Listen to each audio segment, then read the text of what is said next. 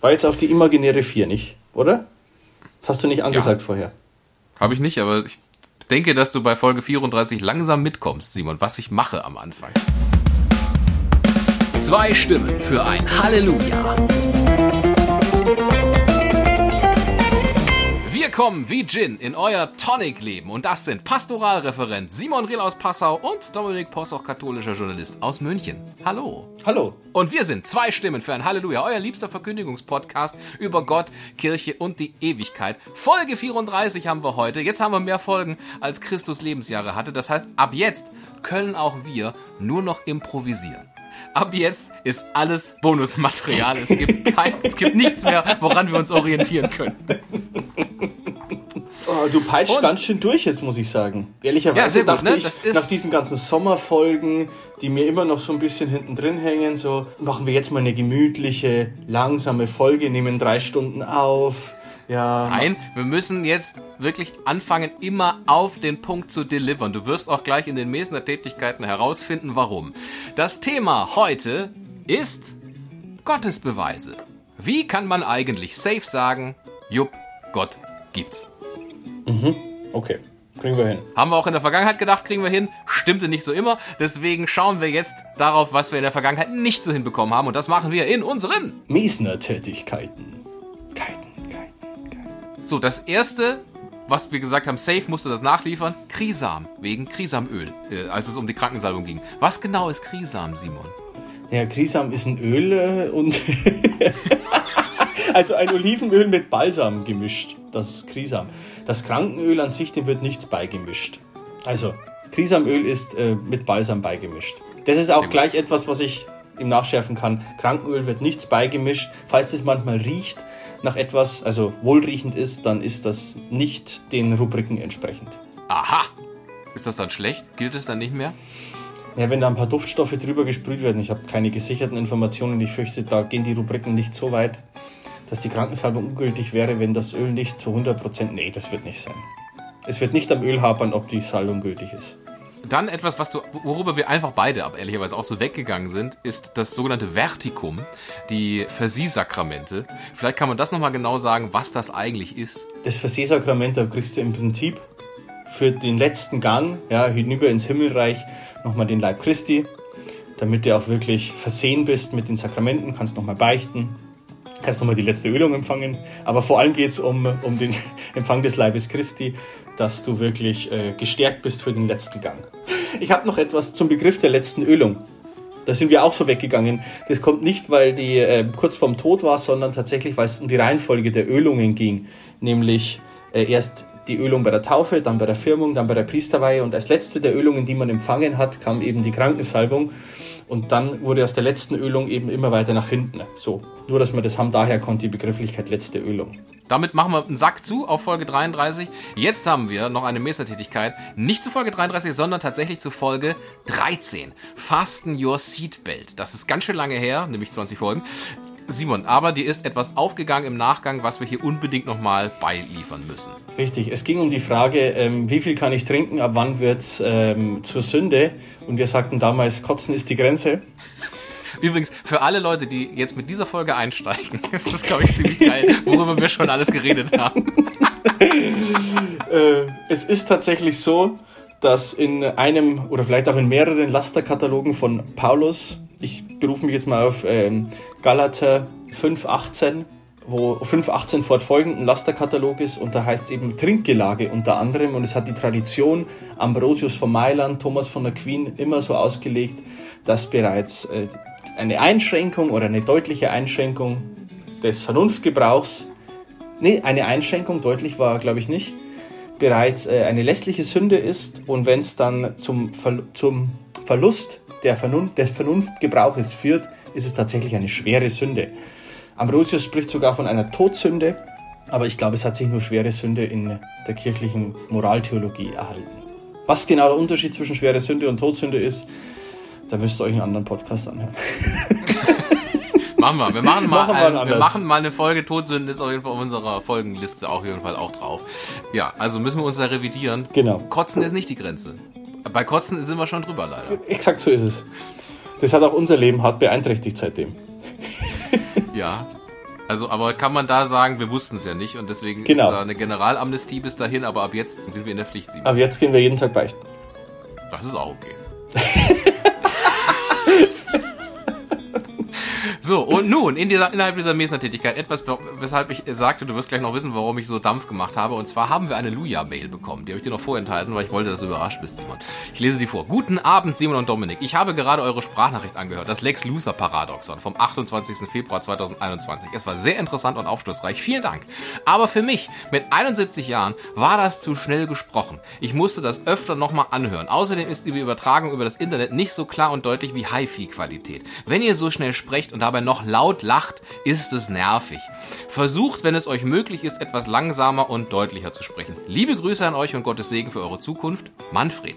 Jetzt könnte man sagen, naja, das käme ja genau dir zu Pass, der du sagtest, wir machen eine entspannte, ruhige Folge für drei Stunden und schauen, was übrig bleibt. Aber ich zucke deshalb, weil er hat noch nach seinem Abschiedsgruß geschrieben, Denkt daran, wir müssen einmal Rechenschaft ablegen über jedes unnütze Wort, was wir gesprochen haben. Steht in der Bibel. Wie schlimm ist es um uns bestellt, Simon? Und er stellt dieser Luja uns, dass wir unnütze Worte aussprechen würden. Ich würde sagen, wenn ich unseren Podcast anhöre, finde ich nicht eins. Nein, er hat natürlich recht, das steht in der Schrift. Lass uns das ähm, verschieben in die nächste Folge, in die Mesner-Tätigkeit, wo ich in aller Kürze in zwei Sätzen zusammenfasse. Das ist doch ein Wort. Und zwar ein nützes.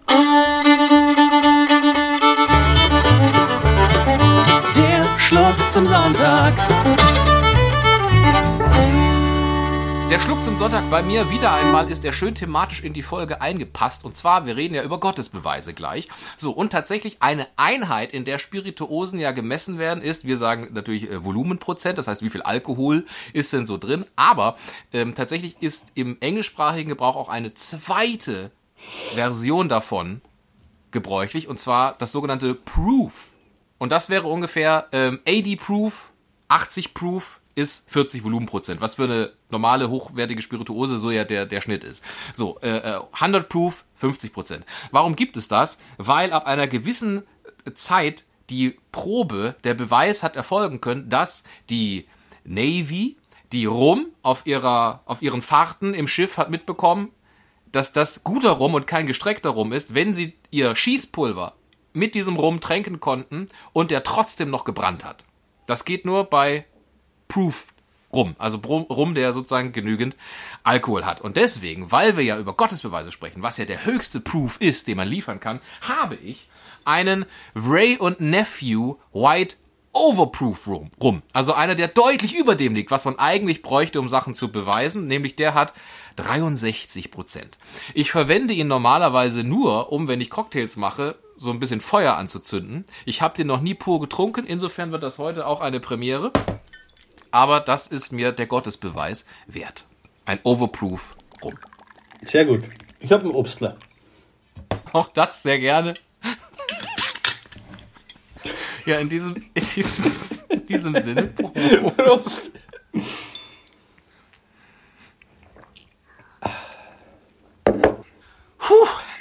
Ist er gut? Er ist tatsächlich gut, aber er, ist, nicht- er, ist, hat, er hat natürlich schon Wumms. Aber man kann ihn durchaus, hört kann man durch- hört man auch. man, Man, man, sieht kann durch, auch an. man kann ihn durchaus auch mal so pur probieren.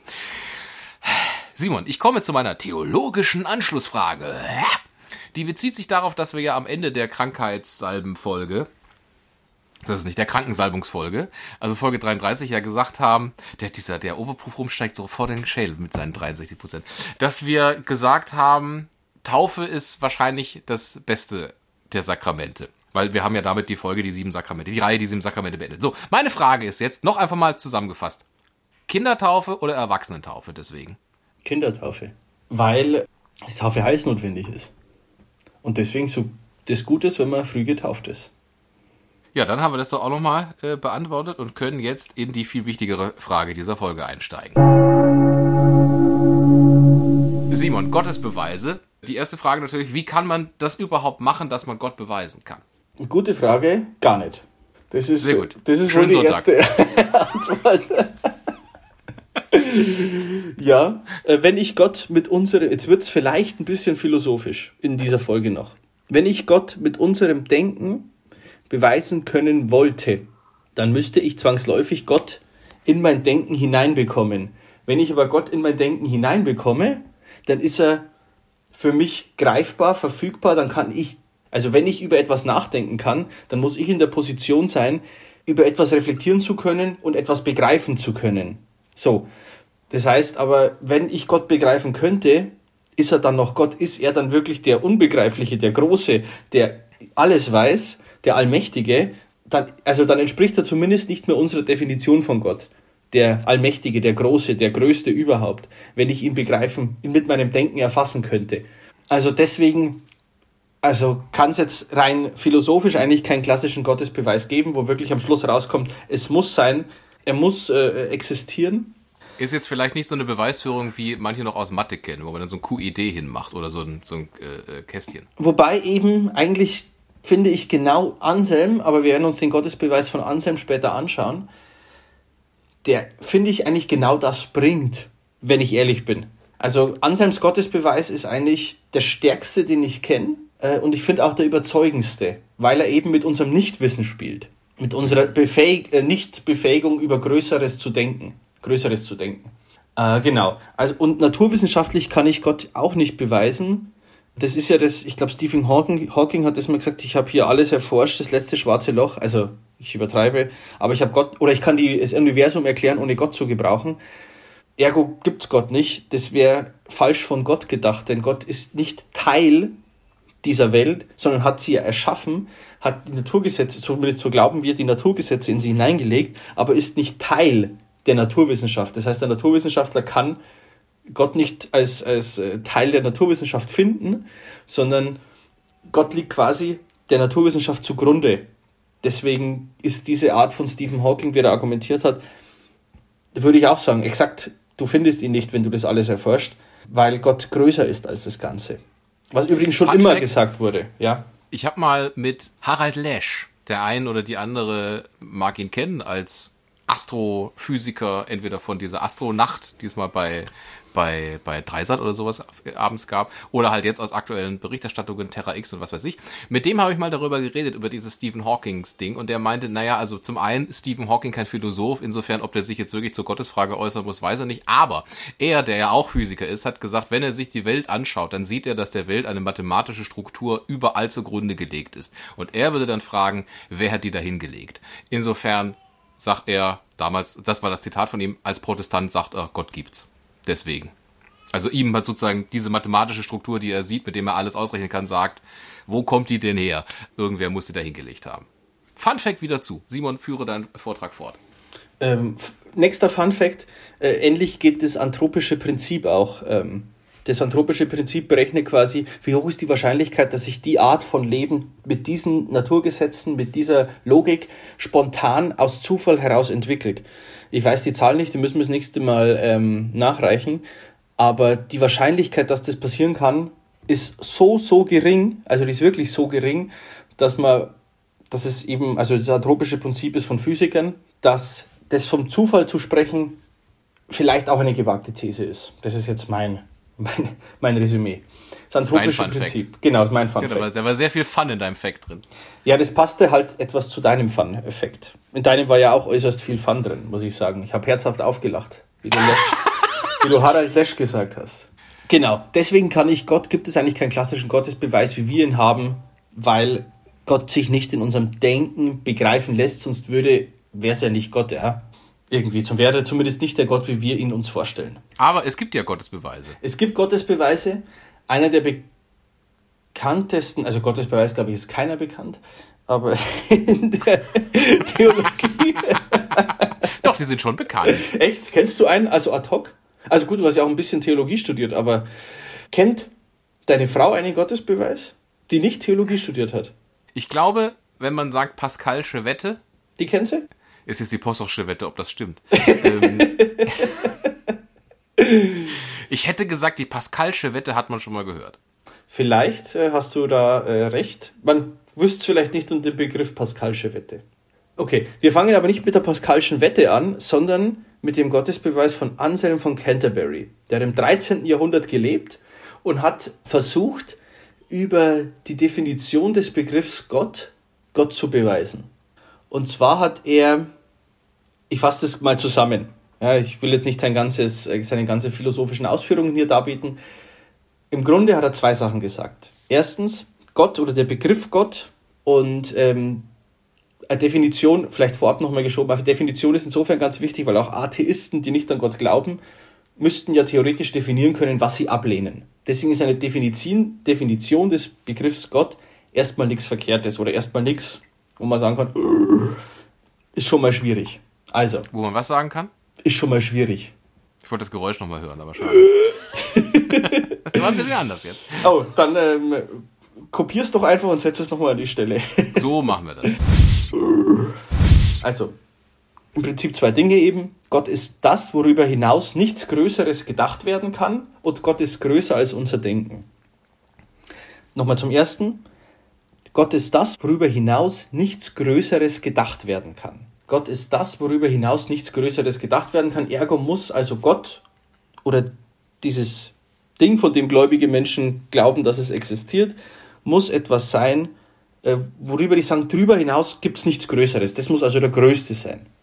Und Gott ist größer als unser Denken, ergo kann ich Gott nicht mit meinem Denken erfassen. Das sagen im Prinzip diese zwei Dinge. Also es gibt nichts Größeres und ich kann ihn mit meinem Denken nicht erfassen. Wenn ich dieser Definition von Gott zustimme, dass Gott das ist, oder zumindest der Begriff Gott das ist, worüber hinaus nichts Größeres gibt, und dass ich ihn nicht im Denken erfassen kann, dann würde ich sagen, allein durch die Annahme dieser Definition ist die Existenz Gottes bewiesen. Und so geht auch Anselms Gottesbeweis vor. Dass er über die Definition eben Gott beweist. Denn, Dominik, glaubst du, es gibt etwas, worüber hinaus nichts Größeres gedacht werden kann? Gibst, gibt es etwas, das Größte im Denken ist? Ja. So, und glaubst du, wenn es Gott gäbe oder Gott überhaupt, kannst du vollumfänglich erfassen mit deinem Denken? Nein. Und da das Ja und Nein, muss es ihn ergo geben. Und da würde ich auch sagen, wenn ein Atheist dem zustimmt, ja, es gibt etwas, worüber hinaus nichts Größeres gedacht werden kann, und ja, dieses Gott, von dem ihr sprecht, das wäre dann wohl auch größer als unser Denken. Durch das, dass es etwas gibt, was größer als unser Denken ist, ja, was wir nicht erfassen können, muss es, muss es dieses Definition, muss es die praktisch geben. Ob wir die Gott nennen oder nicht, spielt keine Rolle. Ob, wir, ob das so ist, wie wir Christen uns den vorstellen, spielt jetzt in dieser Definition auch noch keine Rolle. Aber wir erkennen an, dass es etwas Größeres gibt als unser Denken und wir erkennen etwas an, dass es unser Denken nicht begreifen kann. Und das nennen wir Gott. Und somit ist quasi Gott bewiesen. Wenn ihr das jetzt nicht versteht, liebe Lujas, weil ihr sagt, ich glaube eh an Gott, super, aber gönnt euch mal wirklich ein ruhiges Minütchen und denkt darüber nach. Gott ist das, worüber hinaus nichts Größeres gedacht werden kann und Gott ist größer als unser Denken. Und wie wahr in dieser Definition eigentlich seine Existenz bewiesen ist, indem wir eben unser Unvermögen dem gegenüberstellen. Also ich glaube, ich habe viereinhalb Jahre gebraucht, um diesen, diese zwei Sätze zueinander zu bringen, um zu sagen, ja krass, das ist, finde ich, wirklich ein philosophischer Gottesbeweis. Viereinhalb Jahre meines Studiums nämlich habe ich dafür gebraucht. So, das ist der Gottesbeweis von Anselm, der nähert sich dem Ganzen philosophisch. Anders das funktioniert aber auch nur, wenn ich, wenn ich äh, sage, ich glaube, dass es etwas Größeres gibt, über das hinaus nichts gedacht werden kann. Wenn ich sage, ich glaube das nicht, ich glaube, man Dann kann nicht, alles natürlich. durchdenken. Genau, wenn du glaubst, du kannst alles durchdenken, du stößt nie an deine gedanklichen Grenzen, dann funktioniert es nicht. Aber die Person, die sagt, ich kann alles durchdenken, ich stoße nie an gedankliche Grenzen, mit der würde ich auch gerne mal sprechen, ehrlicherweise. Dann versuche ich Richard David Brecht hier mal einzuladen. Oh. Ich fürchte, dass er aber von sich selbst, zumindest wenn man ihn direkt darauf ansprechen würde, sagt, nee, er kann auch nicht alles gleichzeitig denken. Kommt drauf an, ob die Kamera läuft oder nicht. Ja, wir werden das erfahren. Und Richard David Brecht denkt natürlich auch, er ist größer als unser Denken. Also im Prinzip haben wir jetzt bewiesen, dass es Richard David Brecht gibt, ne? Exakt. Wir ah. wollten Gott beweisen, ich habe aber bewiesen, dass es Richard David Brecht wirklich gibt. Meine Güte, Mathematik ist ja auch nur ein Abfallprodukt der Philosophie. Das hätte ich jetzt von der Soziologie behauptet, aber gut, vielleicht stimmt es auch. Grüße gehen raus an alle Soziologen, die uns hören. Ja. ich kenne einen. Also gönnt euch mal diesen Satz, diese Definition von Anselm in einer ruhigen Minute und wir gehen weiter zur Wette von Blaise Pascal. Nachdem wir jetzt schon hatten, Gott kann so eigentlich nicht bewiesen werden oder man tut sich recht schwer damit, hat sich Blaise Pascal, Mathematiker, ich glaube im 17. Jahrhundert gelebt, also kein Theologe, Mathematiker, hat sich gedacht, zumindest die Vernünftigkeit des Glaubens, die kann ich aber doch mit einem ganz einfachen äh, Nachweis belegen, dass es vernünftig ist, an Gott zu glauben. Also er hat zwei Szenarien im Prinzip sich gedacht. Einmal, es existiert Gott und einmal, es existiert Gott nicht. Also es geht immer um die Frage an Gott glauben und nicht um die Frage, ob Gott existiert, sondern an Gott glauben. So, und in diesem an Gott glauben zwei Szenarien. Gott existiert und Gott existiert nicht. So, wenn nun Gott existiert und du an ihn glaubst, so Blaise Pascal, wirst du nach deinem Tod mit dem Himmel belohnt. Und jetzt, wenn du an Gott glaubst und Gott nicht existiert, dann merkst du es nach dem Tod gar nicht, weil dann ist eh alles aus. Ja? Dann ist ja einfach aus. Dann merkst du es nach dem Tod einfach nicht, ob du recht hattest oder nicht. Einfach aus. So, wenn du jetzt nicht an Gott glaubst und er existiert trotzdem, so Blaise Pascal, dann wirst du bestraft mit der Hölle. Und die Hölle ist nicht das, wo es einfach gemütlich warm ist, sondern der Herr sagt es ziemlich eindeutig, Qualen, Geschrei, kein schöner Ort. Ja? Also, wenn du nicht an Gott glaubst und ihn gibt es aber wirklich, wirst du bestraft mit der Hölle, so Blaise Pascal. Und wenn du nicht an Gott glaubst und es ihn auch nicht gibt, auch dann kannst du danach dem Gläubigen nicht die lange Nase zeigen, weil dann ist es vorbei und aus und auch du wirst es nicht wissen. In dieser Wette von Blaise Pascal gibt es also zwei Möglichkeiten, die neutral ausgehen, aber nur eine Möglichkeit, die positiv ausgeht, nämlich wenn du glaubst und es er existiert und nur eine Möglichkeit, die negativ ausgeht, nämlich wenn du nicht glaubst und er existiert. Ergo ist es nach Blaise Pascal die einzig vernünftige Sache, an Gott zu glauben, weil das das einzige Happy Ending ist. Das ist die Wette von Blaise Pascal, wo er eben die Vernünftigkeit des Glaubens an Gott nachweisen wollte. Per se aber beweist er damit ja auch nicht Gott. Er sagt genau, es ist ja auch nicht sein Herangehen, sondern die Vernünftigkeit des Glaubens will er damit beweisen. Und natürlich muss man sagen, was man, wenn man sagt, was macht man dann, wenn man sagt, ich glaube und es ist vernünftiger anzunehmen, er existiert oder es ist vernünftig anzunehmen, er existiert und deswegen glaube ich, was mache ich dann daraus? Das leitet er daraus alles nicht ab. Ne? Also per genau. se ja auch zu sagen, nur weil ich an Gott glaube und es gibt ihn, ist das ja auch nicht automatisch Himmel und nur weil ich an Gott nicht glaube und er existiert, ist das ja auch nicht automatisch Hölle.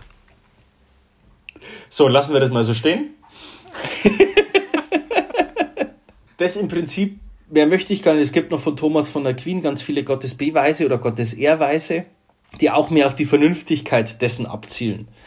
Aber es gibt keinen klassischen Beweis eben, dass ich sagen müsste, ergo muss er so sein, wie wir Christen uns ihn vorstellen. Natürlich sage ich, gerade mit der Definition von Anselm von Canterbury, es muss etwas geben und dann mit der Tradition, mit der Überlieferung des Christentums gibt sich für mich, für mich vernünftig keine andere Möglichkeit wie Jesus Christus als der zweiten göttlichen Person, die Gottes und Mensch geworden ist. Aber da mag jeder seine Vernunft gebrauchen, wie er will und zu einem anderen äh, Ergebnis kommen. Aber es gibt keinen klassischen Gottesbeweis, wo man mit einfach sagen kann, so, du bist ein Depp. Aber Deppen sind wir sowieso alle irgendwie. Ja, es gibt also nichts, wo man sagen kann, 2 plus 2 ist 4. Das, da kann man nicht viel dran ruminterpretieren. Ja, die Frage ist jetzt vielleicht zum Schluss dieser Folge hin, warum gibt es aber dann überhaupt so etwas wie Gottesbeweise? Kann man nicht sagen, wir, die wir glauben, uns reicht das? Warum gibt es immer wieder die Anstrengung zu sagen, wir versuchen es doch zumindest dem Beweis näher zu kommen, zumindest irgendwas zu machen? Also wenn man natürlich sagt, wir versuchen damit zu beweisen, dass es vernünftig ist, verstehe ich das, aber zu sagen am Ende des Tages, warum brauchen wir denn Warum, brauchen, warum bräuchten wir denn einen Beweis für etwas, was wir ja bewusst auch glauben? Mhm, also Glauben interpretierst du jetzt als Glauben heißt nicht wissen? Ich interpretiere das nicht. Ich gebe das nur vor als ist das nicht eine Möglichkeit, sich der Sache auch anzunähern? Ja, Glauben heißt, Paulus heißt ja das zutiefste Überzeugtsein von etwas. Glauben, also wer gläubig ist, ich sag nicht, Glauben heißt nicht wissen, sondern ich bin zutiefst überzeugt von etwas. Das heißt Glauben im religiösen Sinne. Nicht Glauben im Sinne von meinen. Und wieso wir tun das? Naja, erstens mal, wovon dein Herz voll ist, geht der Mund über, ja. Wenn du, wenn du jetzt einfach überzeugt bist, Christus ist der Herr und er rettet uns Menschen und nimm ihn doch an, damit du auch gerettet wirst, dann willst du ja dein Gegenüber irgendwie überzeugen. Und dann benutzt du auch die Ratio, auch die Vernunft, um dem näher zu kommen, um dem anderen zu sagen, schau mal, das ist vernünftig auch, äh, an Gott zu glauben. Und warum Gott überhaupt? Naja, wenn du sagst, es ist vernünftig, an Gott zu glauben, stellt sich dann irgendwann auch die Frage, gibt es den überhaupt? Und dann hat man sich da eben, oder Anselm und Thomas von Aquin, im Besonderen die beiden, dieser Frage genähert. Warum passiert es heute vielleicht noch? Die Theologie steht ja durchaus in der Diskussion mit der Philosophie und wenn Anfragen der Philosophie kommen, muss die Theologie diese ja auch beantworten. Wobei das eher in akademischen Kreisen oder bei Richard David Brecht geführt wird. Das Oder ist in diesem Satz das wichtige Wort. Man will darauf antworten, man will natürlich auch zeigen, ähm, jeder Theologe, der ein Ego hat, ich, ich, intellektuell kann ich mit euch mithalten oder zumindest versuche ich es, indem ich so Antworten gebe. Im letzten ist natürlich ist entscheidend, dass ich Christus begegnet bin und nicht so sehr, wie ich es vom Kopf her erklären kann. Aber ich glaube, es ist unser menschliches Bedürfnis, etwas zu verstehen, zu durchdringen und dann eben solche Gottesbeweise zu formulieren. Gerade dann ist es aber ja spannend, wenn du sagst, Glauben heißt zutiefst davon überzeugt sein. Wenn es denn diesen unumstößlichen Beweis gäbe, 2 plus 2 ist 4, 2 plus 2 ist Gott, würde jem irgendwer sagen, okay, ich glaube, jetzt auch. Weißt du noch, wie wir gesprochen haben über die Offenbarung des Johannes? Und da heißt es ja auch irgendwann, er wird absolut sichtbar sein für alle und trotzdem nehmen ihn viele nicht an. Und wenn du ihn siehst vor dir und trotzdem nicht annimmst, also was, was würde dann jetzt ein Gottesbeweis bringen? Also, es ist vielleicht eine gute Denkschule, sein Denken zu weiten, zu öffnen, aber es glaube ich nicht, dass es jemanden überzeugt. Ich weiß nicht, ist unter den Lujas jemand, der nicht an Gott glaubt? Denkt bitte über den Anselm von Canterbury nach und schreibt uns eine Mail, was der Satz mit euch gemacht hat. Ob ihr jetzt an Gott glaubt oder ob ihr sagt, äh, ich glaube, dass eine, irgendwas existiert, aber deswegen ist der christliche Gott mir noch völlig nicht erschlüssig oder wie auch immer. Dann würden wir im zweiten Traktat der Fundamentaltheologie jetzt ansetzen.